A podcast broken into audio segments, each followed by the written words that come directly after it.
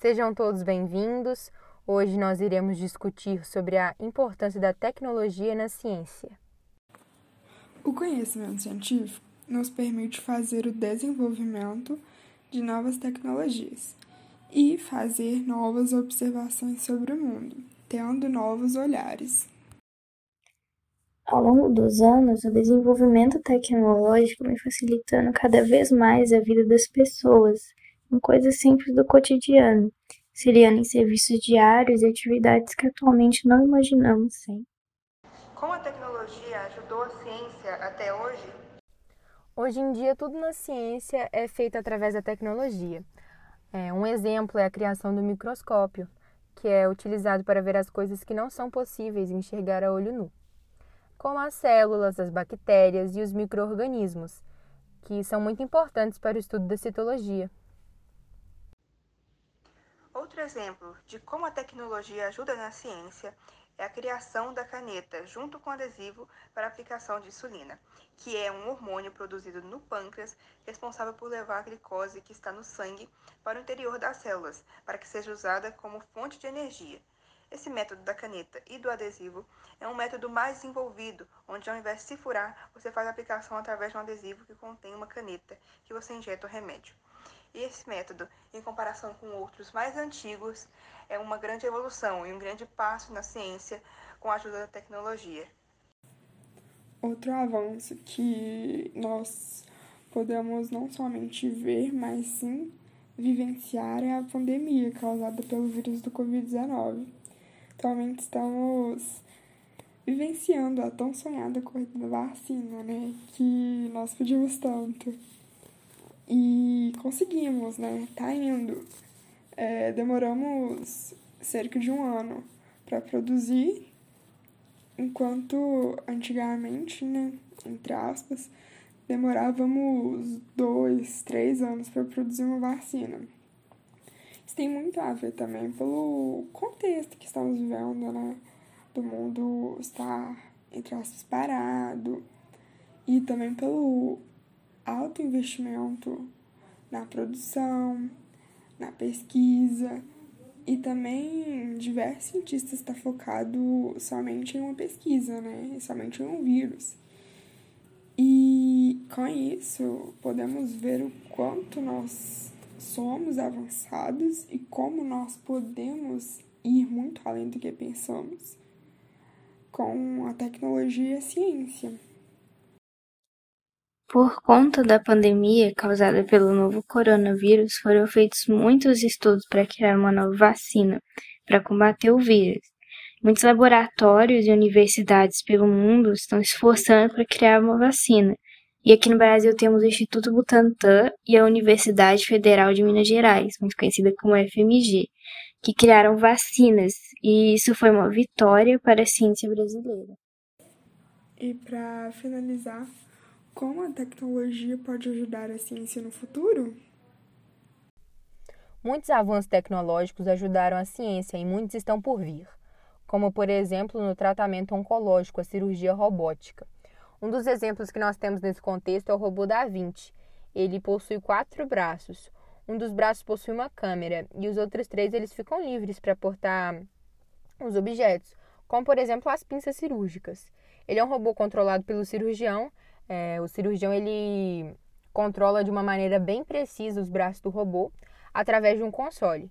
Eu vejo muitos, é, muitas vantagens nessa modalidade cirúrgica, porque o paciente ele sai bem melhor do procedimento, com uma menor morbidade cirúrgica, melhor recuperação pós-operatória e também um menor tempo de internação hospitalar.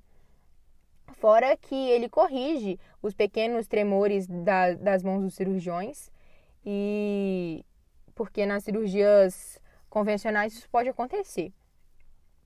Eu ainda destaco que os cirurgiões que praticam essas cirurgias, eles precisam ser experientes e bem familiarizados com a técnica, porque o tratamento ele precisa ser eficaz e também adequado. O, alguns hospitais aqui do Brasil já adquiriram o robô da Vinci e os cirurgiões já correram atrás é, do aperfeiçoamento e se empenharam no, no aprendizado da, da nova técnica. Esse, sem dúvidas, é, algum, é um dos exemplos que nós temos da, do avanço da tecnologia na ciência. Outro avanço que nós temos também é a quimioterapia, que hoje em dia está bem menos agressiva. Como você citou aí em cima, Maria, a quimioterapia ela vem sendo desenvolvida cada vez mais e assim facilitando a vida dos pacientes que passam por esse tratamento tão desgastante e complexo. E um dos exemplos que a gente pode citar aqui é a crioterapia. A crioterapia ela consiste em uma touca gelada que vai ao couro cabeludo do paciente, evitando assim que o remédio chegue lá e evitando a queda capilar, sabe? Que é uma coisa que mexe bastante com o emocional de uma pessoa, né? Outra que a gente também pode citar é a neuropatia periférica, que é parecido com a crioterapia. A neuropatia periférica, ela é uma luva que vai nas mãos e nos pés para evitar também que o, o remédio chegue lá, é uma luva gelada, tá?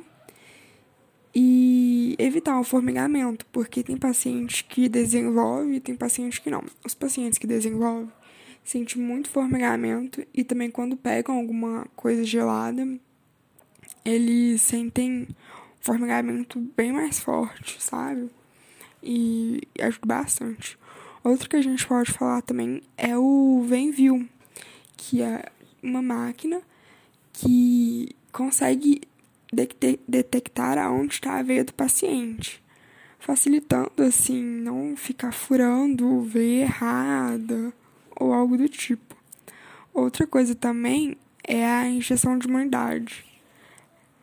Ela consiste em uma injeção, né? Tipo, como o próprio nome diz, uma injeção de imunidade, que ela faz o corpo do paciente produzir células, sabe? Porque com a quimioterapia, ela tem que a quimioterapia, né? Com, por exemplo, a vermelha, ela mata todas as células, sendo as células boas e as ruins. E com a injeção de imunidade, ela produz novas células, que assim vai aumentando a imunidade do paciente. E essas são algumas técnicas das diversas que a gente tem do tratamento oncológico na quimioterapia.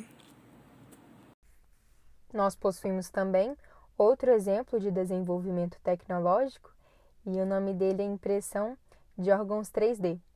Parece coisa de filme, né? Mas ele já existe e é real. Ao invés da tinta comum, eles utilizam a biotinta, que possui proteínas, células e outros elementos biológicos. Os cientistas ainda tratam esse assunto com cautela, porque pode ocorrer a rejeição, mas já existem órgãos artificiais em desenvolvimento, como o rim, o pâncreas e o coração.